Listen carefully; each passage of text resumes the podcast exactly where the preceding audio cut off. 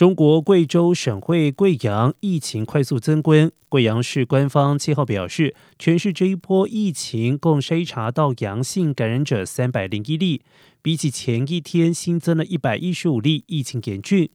贵阳目前虽然还没有向四川成都进入封城状态，但仍有多个街道级的区域遭到封控。